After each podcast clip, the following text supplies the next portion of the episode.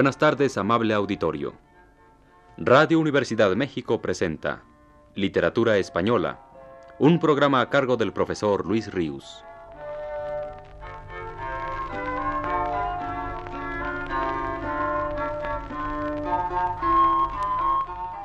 Con ustedes, el profesor Luis Ríos. Al acabar el siglo XV, se publica anónimo un libro que conmovería de raíz a la literatura española, intitulado Comedia de Calisto y Melibea.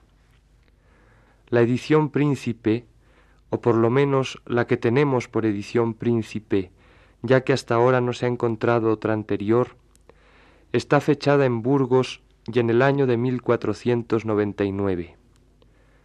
En ella la comedia constaba de dieciséis actos. Dos años después, en 1501, y esta vez en Sevilla, aparece la segunda edición de la comedia de texto idéntico al de la primera, pero que además incluye unos versos acrósticos al comienzo en los que se lee El bachiller Fernando de Rojas acabó la comedia de Calisto y Melibea y fue nacido en la Puebla de Montalbán. E incluye también, después de dichos acrósticos, una carta del autor de la comedia dirigida a un su amigo, en la que le dice que habiendo encontrado en ciertos papeles el acto primero de la misma, fruto del ingenio de un anónimo, decidió continuar la obra añadiéndole quince más aunque por considerar este trabajo incompatible con su condición de jurisconsulto, no quiso mencionar su nombre, aunque, como ya hemos visto, esto ya lo había hecho en los versos acrósticos. Un año más tarde, y en Sevilla otra vez, reaparece editada la obra, ahora con el título de Tragicomedia de Calisto y Melibea, y con otras modificaciones aún más notables, a saber, al texto primitivo se le han intercalado varios pasajes y otros le han sido suprimidos. Se le han añadido a la obra cinco actos más, y así de dieciséis que tenía pasa a tener veintiuno. Y por último se inserta después de los acrósticos un prólogo, tomado de Petrarca en su mayor parte, en el cual declara el autor que viéndose importunado por los lectores los cuales querían que se alargase en el proceso de su deleite de estos amantes, resolvió meter segunda vez la pluma en labor tan ajena a su facultad. Reimprímese la carta del autor a un su amigo, con la novedad que también se introduce en los acrósticos de revelarnos dubitativamente el nombre del autor que escribiera el acto primitivo, que para unos era Juan de Mena y para otros Rodrigo Cota. A partir de esta segunda edición sevillana, todas las demás hasta nuestros días incluyen los veintiún actos. Pero hubo incluso una añadidura más que hay que consignar. En la edición toledana de esta obra, hecha en el año de 1526, aparecía con un nuevo acto, meramente episódico, llamado de Traso y sus compañeros, que en algunas ediciones posteriores se volvió a imprimir, pero que al cabo fue desechado por inauténtico, ya que incluso en su argumento se declara haber sido sacado de la comedia que ordenó Sanabria. Esta confusión de anónimos, autores conocidos, enmiendas y añadiduras de actos que la Celestina título que enseguida los lectores dieron a la tragicomedia de Calisto y Melibea, trajo consigo en sus primeros años de vida, ha constituido y constituye uno de los problemas más debatidos de nuestra historia literaria. ¿Quién es el autor de ese misterioso primer acto? A esa cuestión y a otras más han buscado contestación definitiva tras detenidos estudios, encarnizadas polémicas, averiguaciones eruditas e hipótesis interminables, verdaderas legiones de especialistas, estudiosos, investigadores. Castro Guisasola, Fusé del Bosque, Vallejo, Menéndez y Pelayo, Herrero y García, Leo Spitzer, Cejador, Stephen Gilman y recientemente Marcel Bataillon no son más que unos cuantos nombres de críticos contemporáneos que han intervenido en la dilucidación del problema de la Celestina, que aún sigue en pie. La grandeza estética de la obra en cuestión explica tan formidable baraúnda erudita que en torno a ella se ha formado. A nosotros nos basta con haberla mencionado, ya que lo que aquí nos interesa es la obra en sí, con sus veintiún actos, a la que ahora nos vamos a acercar para gozar su maravillosa sustancia.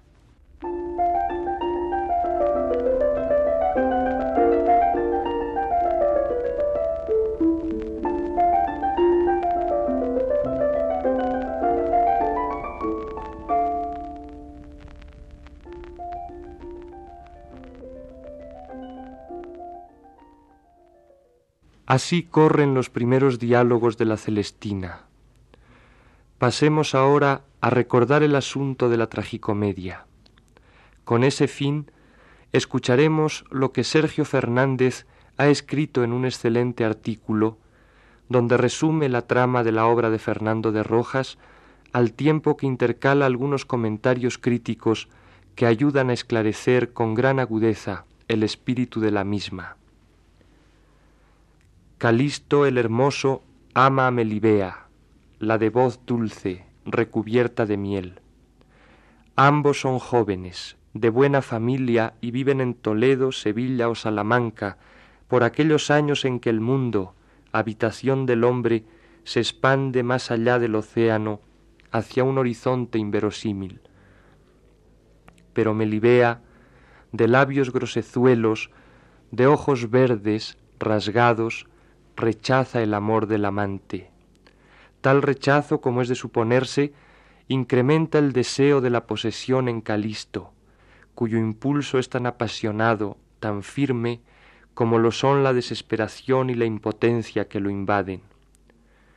Por tal motivo acude, lo cual denota inteligencia al mismo tiempo que debilidad o si se quiere inseguridad personal, por eso acude a Celestina, mujer vieja, hechicera y astuta, quien le promete seducir a Melibea, doblegarla. Y así, en muy pocas palabras, se establece la lucha, la batalla enconada de los intereses. Calisto compra con dinero la felicidad que la bruja le ofrece, y ésta, a su vez, obtendrá para sí el rendimiento del esfuerzo apoyado en su sabiduría. Es natural que puestos en juego todos los recursos, venzan sobre el temor de la joven virtuosa, la casta y suave Melibea. Mas, ¿por qué Calisto actúa de esa manera? ¿Por qué, en lugar de recurrir a subterráneas artes, no enfrenta directamente su problema? Puesto que no se dice exista impedimento alguno, ¿por qué no propone la solución de un matrimonio honesto? ¿Por qué, si el rechazo es tan fuerte, tal pensamiento no irrumpe en la mente del héroe aun para sí solo, en su escondida intimidad, como medio de tranquilizar los desvelos? ¿O es que, enajenado por la fuerza misma del amor, se ciega ante una posibilidad que es lógicamente la más viable?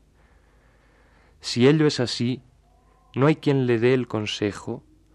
O la sociedad del siglo XV no tiene fe en la unión del hombre y la mujer por medio del matrimonio amparado por Cristo?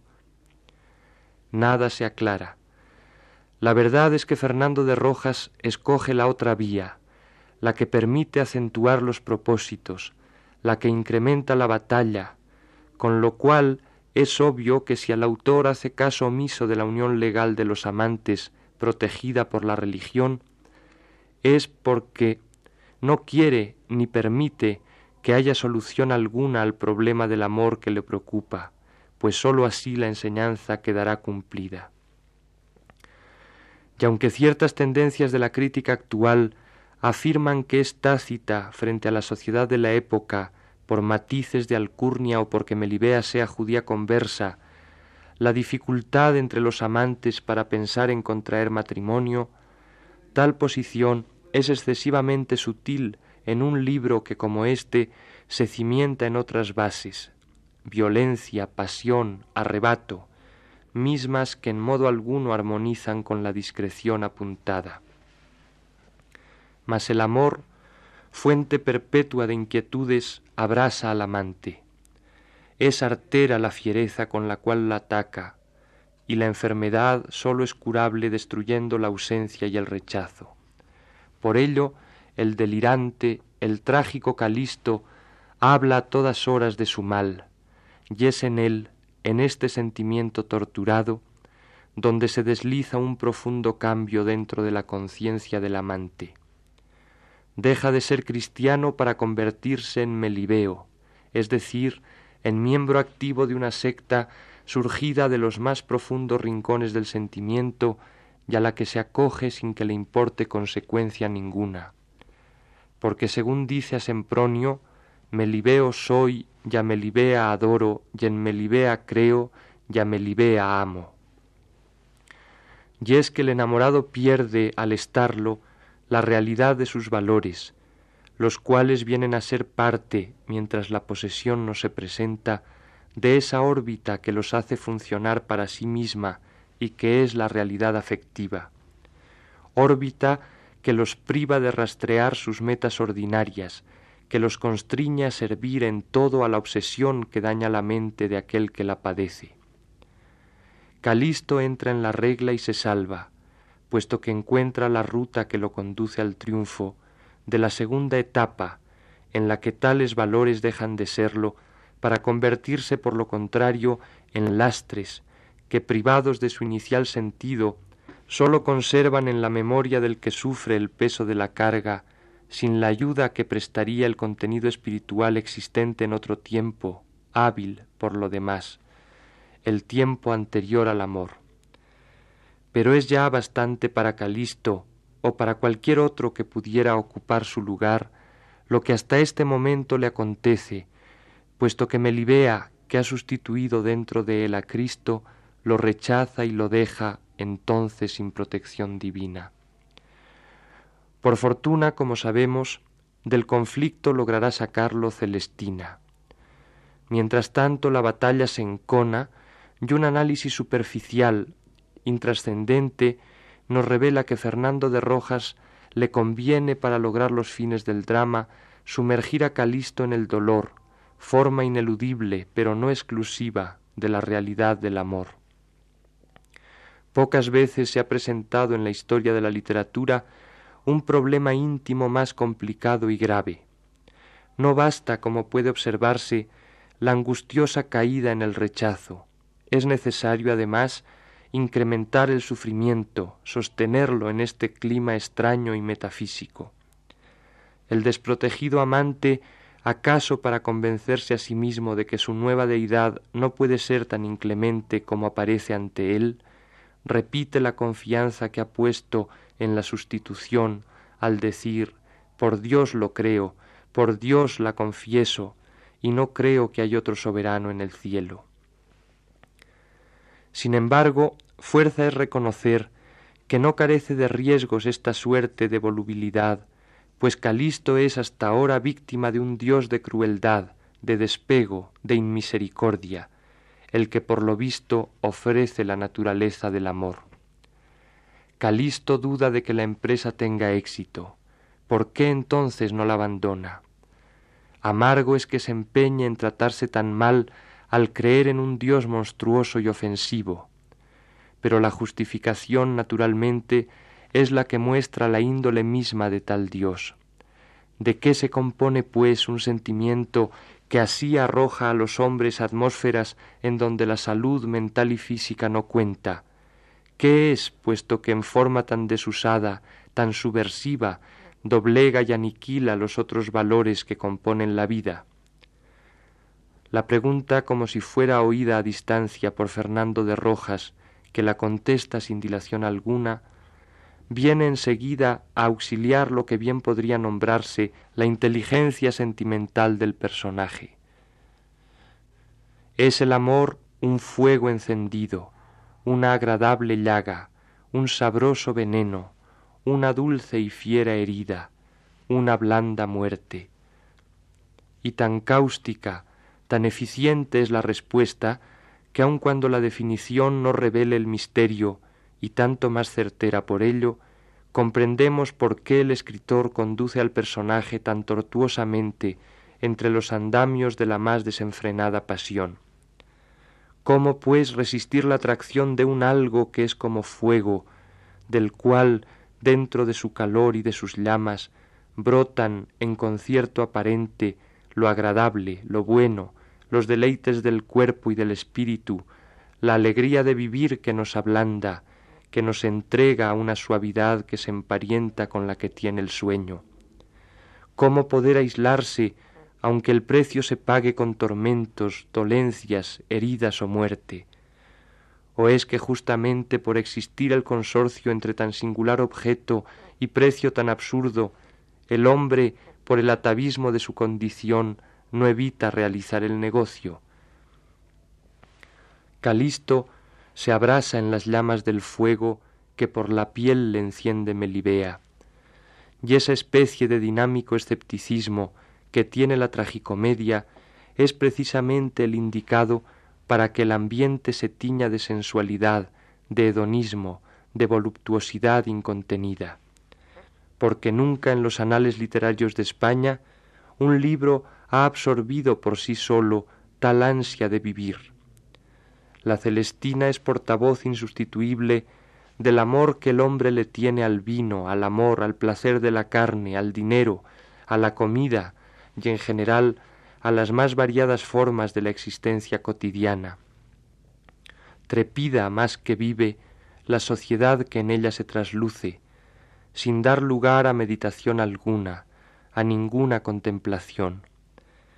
Armoniza así con el rasgado clima histórico que rezuma el siglo XV en sus postrimerías, ya que la aventura penetra hasta la alcoba del moribundo, cargada de las empresas más descabelladas, de los más excesivos anhelos, como si en esa forma, poseedora de regalos tan sorprendentes, pudiera alargarse la vida.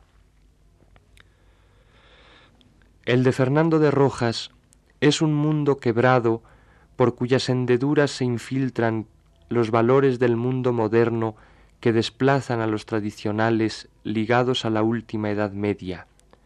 Basta ya, parece decirnos, al presentar la otra cara de la medalla, de lágrimas, de lloriqueos inútiles.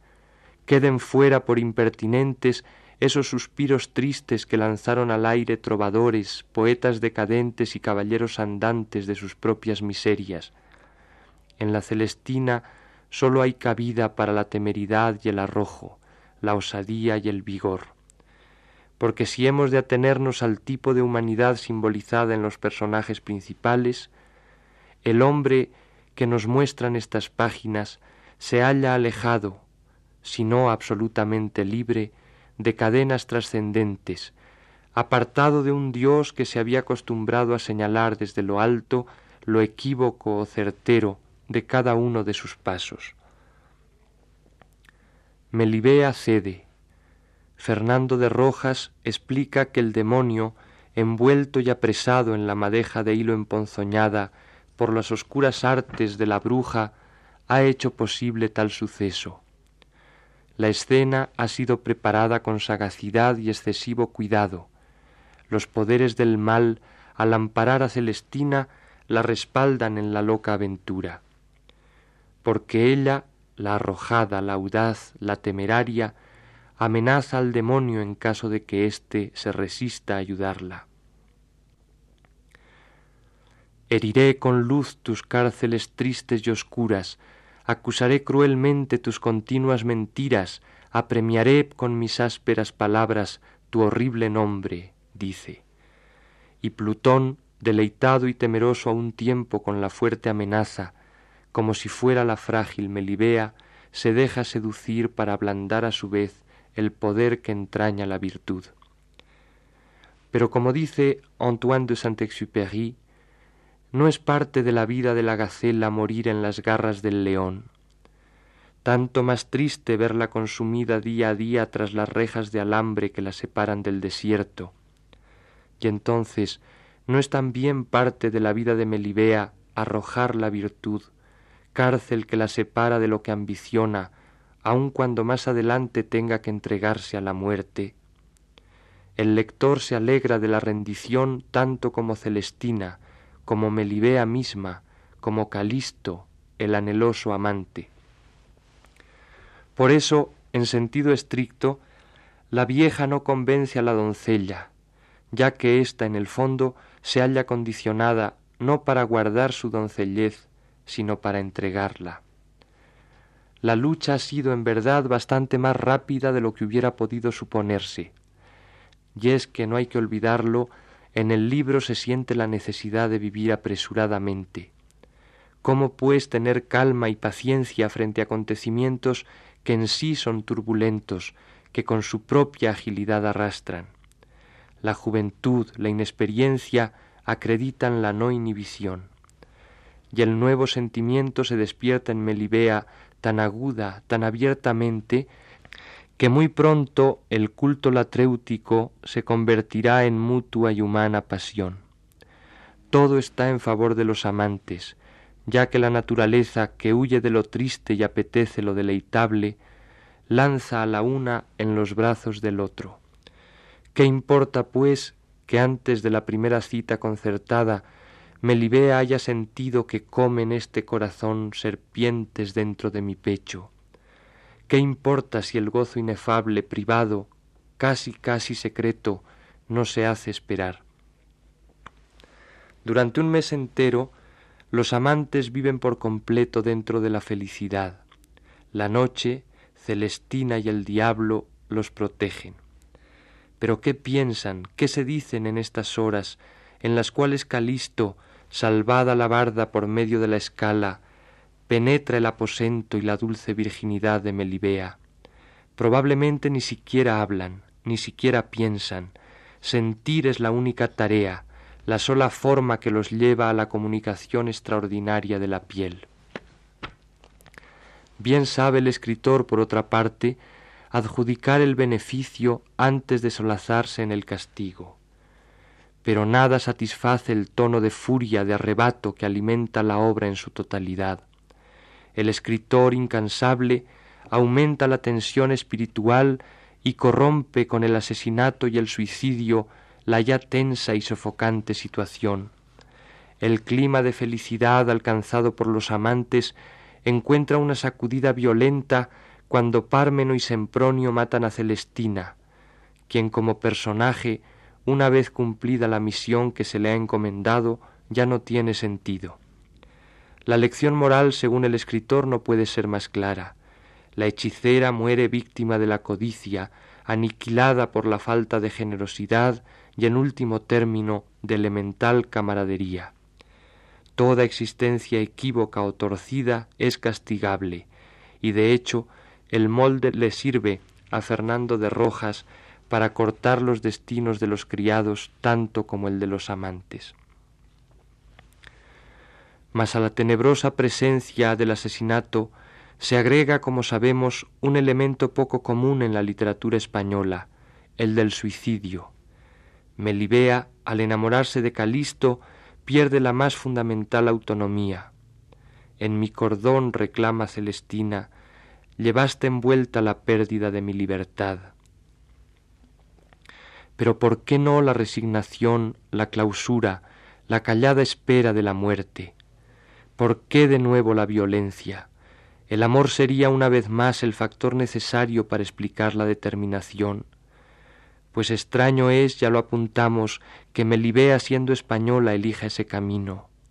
Sabemos, aun cuando en realidad fuera judía conversa, o quizás justamente por eso, ya que está convencida de la nueva actitud, sabemos que pertenece a una familia que posee un sentido recto de la vida. Conocemos también al empezar el libro la pureza de sus costumbres, el apego a las virtudes tradicionales, religiosas o profanas que ha heredado. Cabe pensar que la crisis sufrida es tan aguda que perdido el equilibrio más básico, víctima de un delirio no sabemos hasta qué punto controlable, loca, sea incapaz de darse cuenta del pecado. Sin embargo, la idea se rechaza cuando nos llega a la memoria el lógico y malvado discurso que como acto de sadismo inaudito dice ante el Padre al ir a suicidarse. Quien así discurre, quien así habla de sí misma, no puede haber perdido la razón que gobierna sus actos. Por eso la explicación está implicada seguramente en las primeras escenas de la obra. Melibeo soy, dice Calisto, en Dios la creo. ¿Acaso no son frases que más adelante, tácitamente, pronuncia minuto a minuto Melibea? Calistea soy, podría decirnos, en Dios lo creo. Y es que, como dijimos, el tipo de humanidad simbolizada en los amantes nos parece alejada de trabas o cadenas trascendentes. No es más el hombre medieval que como niño se deja guiar por la mano de un Dios que lo protege al mismo tiempo que lo castiga si comete el error. Este otro ha crecido, y al dejar a un lado la tutela se hace Dios de sí mismo. Por eso existen la latría y el asesinato y el suicidio en los personajes de Fernando de Rojas, pero no como conciencia de pecado, sino como formas de ser. De ahí que Melibea, tanto como Calisto, vivan en regiones en las cuales los valores cristianos de la vida empiezan a no tener vigencia. Son ellos, los amantes, portadores de una nueva visión del mundo humano, la que finca para sí su libertad o su condena. Entrando Calisto en una huerta en pos de un halcón suyo, halló a Melibea, de cuyo amor preso comenzóle de hablar. En esto veo, Melibea, la grandeza de Dios. ¿En qué, Calisto? En dar poder a natura que de tan perfecta hermosura te dotase, y hacer a mí inmérito tanta merced que verte alcanzase, y en tan conveniente lugar que mi secreto dolor manifestarte pudiese. Sin duda, incomparablemente es mayor tal galardón que el servicio, sacrificio, devoción y obras pías que por este lugar alcanzar yo tengo a Dios ofrecido, ni otro poder mi voluntad humana puede cumplir. ¿Quién vio en esta vida cuerpo glorificado de ningún hombre como ahora el mío? Por cierto, los gloriosos santos que se deleitan en la visión divina no gozan más que yo ahora en el acatamiento tuyo. Mas, oh triste, que en esto diferimos, que ellos puramente se glorifican sin temor de caer de tal bienaventuranza, y yo, mixto, me alegro con recelo del esquivo tormento que tu ausencia me ha de causar. ¿Por gran premio tienes esto, Calisto? Téngolo por tanto, en verdad, que si Dios me diese en el cielo la silla sobre sus santos, no lo tendría por tanta felicidad pues aún más igual galardón te daré yo si perseveras. Oh bienaventuradas orejas mías, que indignamente tan gran palabra habéis oído. Más desventuradas de que me acabéis de oír, porque la paga será tan fiera cual merece tu loco atrevimiento. Y el intento de tus palabras ha sido de ingenio de tal hombre como tú haber de salir para perderse en la virtud de tal mujer como yo. Vete, vete de ahí, torpe, que no puede mi paciencia tolerar que haya cabido en corazón humano conmigo el ilícito amor comunicar su deleite. Iré como aquel contra quien solamente la adversa fortuna pone su estudio con odio cruel.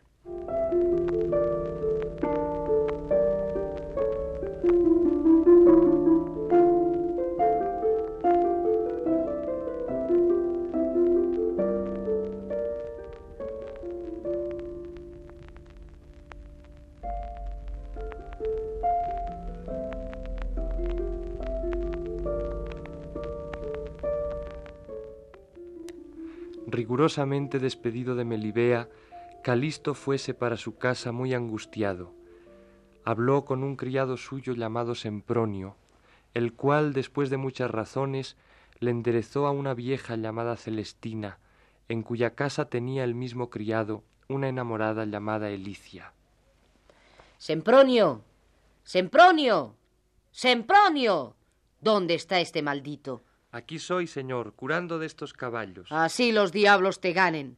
Así por infortunio arrebatado perezcas, o perpetuo intolerable tormento consigas. Anda, anda, malvado. Abre la cámara y endereza la cama. Señor, luego hecho es. Cierra la ventana y deja la tiniebla acompañar al triste y al desdichado la ceguedad. Mis pensamientos tristes no son dignos de luz. Oh, bienaventurada muerte aquella que deseada a los afligidos viene. Oh, si vinieseis ahora. Hipócrates y Galeno, médicos, sentiríais mi mal. Oh, piedad de silencio.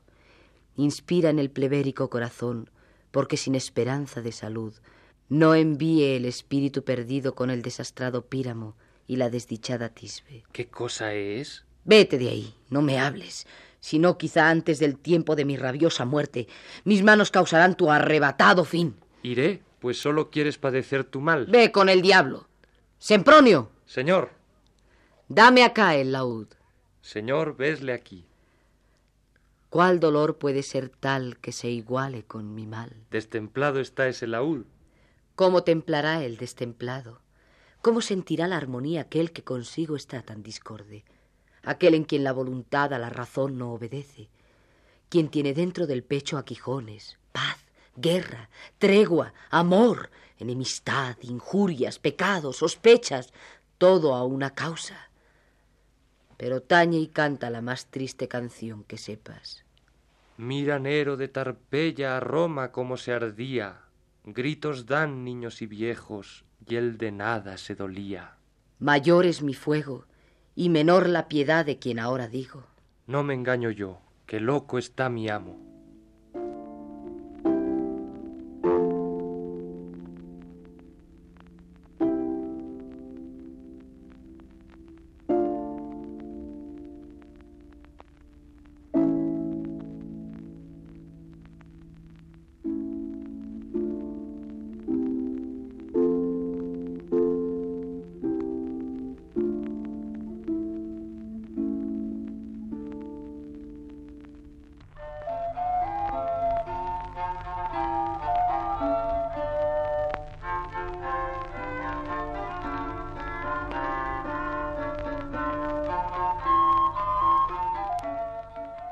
Radio Universidad de México presentó Literatura Española, un programa a cargo del profesor Luis Ríos.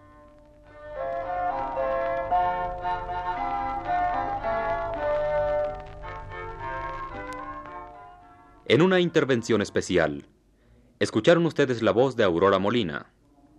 Agradecemos a ustedes la atención prestada y los invitamos a escuchar el siguiente de la serie, el próximo viernes a las 18 horas.